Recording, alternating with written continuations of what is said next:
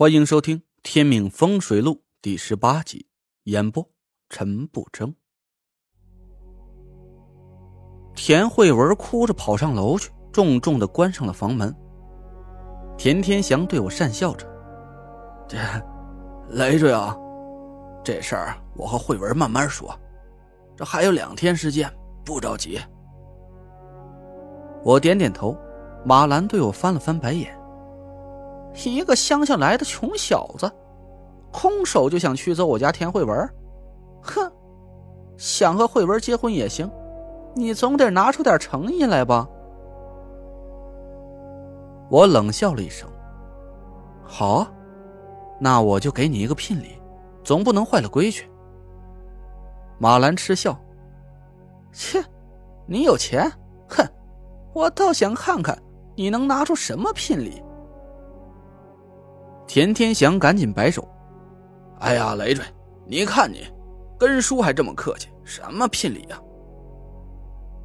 我问田天祥：“田叔，你没忘了该给我多少报酬吧？”“呃，没忘，没忘，两百万。”“不用给了，当我是给你家的聘礼了。”我头也不回的走出别墅，小干尸的魂魄紧紧跟着我追出来。别墅的三楼，一个房间亮着灯，里面隐隐传出一阵哭声。回到家里，我松了口气儿。这要是老疯子晚来一会儿，我可能就被吴瘸子带走了。两天之后，田慧文二十四岁生日当天，我们俩的天命煞局就会触发，双双毙命。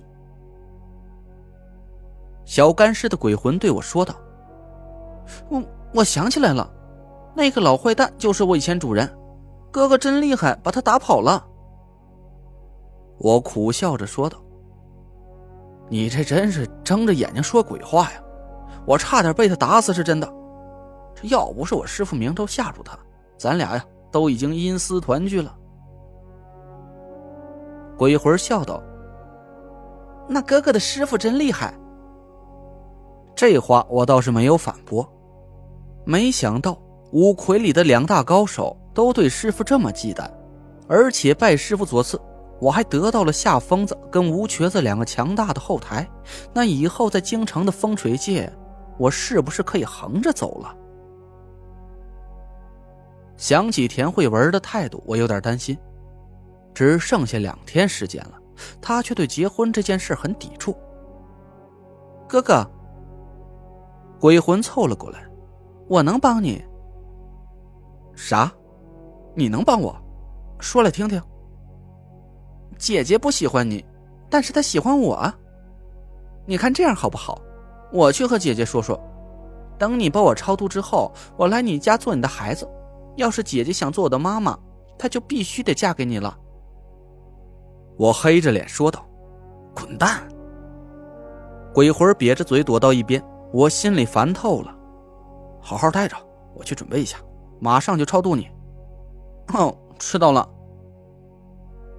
我摆下了香案供桌，鬼魂有点舍不得我，他抬起胖胖的脑袋看着我，眼泪汪汪的。哥哥，我不想走了，我想跟着你和姐姐。我摇头说道：“胡闹！阴魂存留阳间不能太久，不然你失去了阴气供养，很快就会魂飞魄散的。”除非我用邪术让你吸收活人的阴气，那和吴瘸子那大坏蛋有什么区别？鬼魂低下了头说道：“可可是……”我咬了咬牙，眼神突然一厉：“小鬼啊，你很烦啊！你知不知道我很讨厌你？趁我还没翻脸，赶紧投胎去吧，不要再来缠着我！”鬼魂大哭起来。啊，哥哥你坏，你是大坏蛋，我再也不和你玩了。鬼魂哭得很伤心，我赶紧念起咒语：太上敕令，超辱孤魂，鬼魅一切，死生沾恩，战汝而去，超生他方，为男为女，自身承当，富贵贫贱，由汝自招。我手一抖，三张黄纸飞了起来。引着烛火烧了起来。持救等众，急急超生。话音刚落，我身边的空气发出一声轻响，凭空出现一个拳头大小的漩涡。咒语越来越快，漩涡慢慢变大了起来。鬼魂慢慢变成了一股淡淡的黑气，钻进了那道漩涡，消散在眼前。超度是成功了，但是我的心情并不是很好。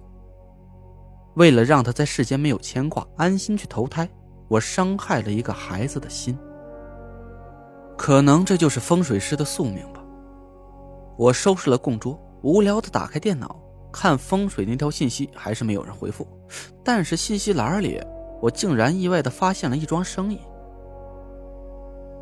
请问大师，你的符箓可以订货了吗？我一下高兴了起来，又有生意送上门了。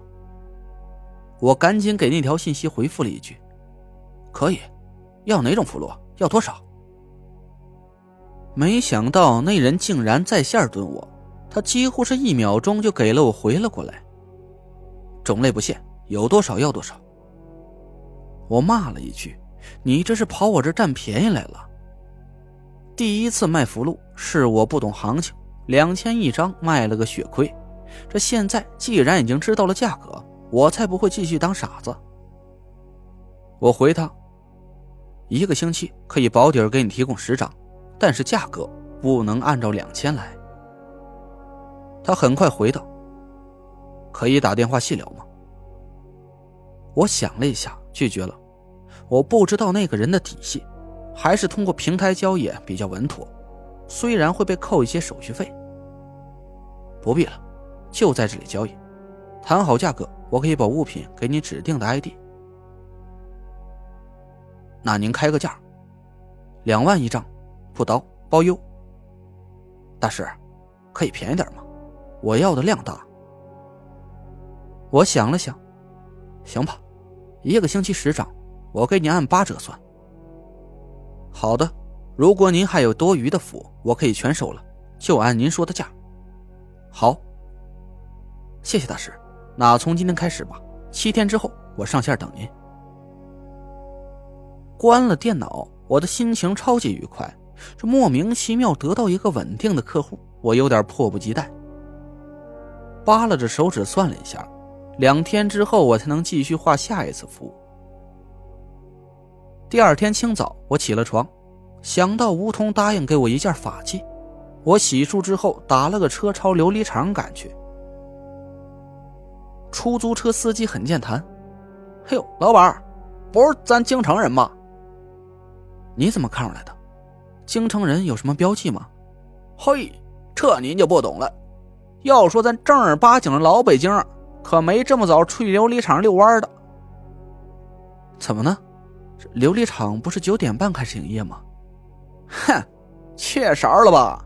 这琉璃厂开早市的都是糊弄脑外的假货摊子，真正的玩主啊，那是有钱有时间的闲人。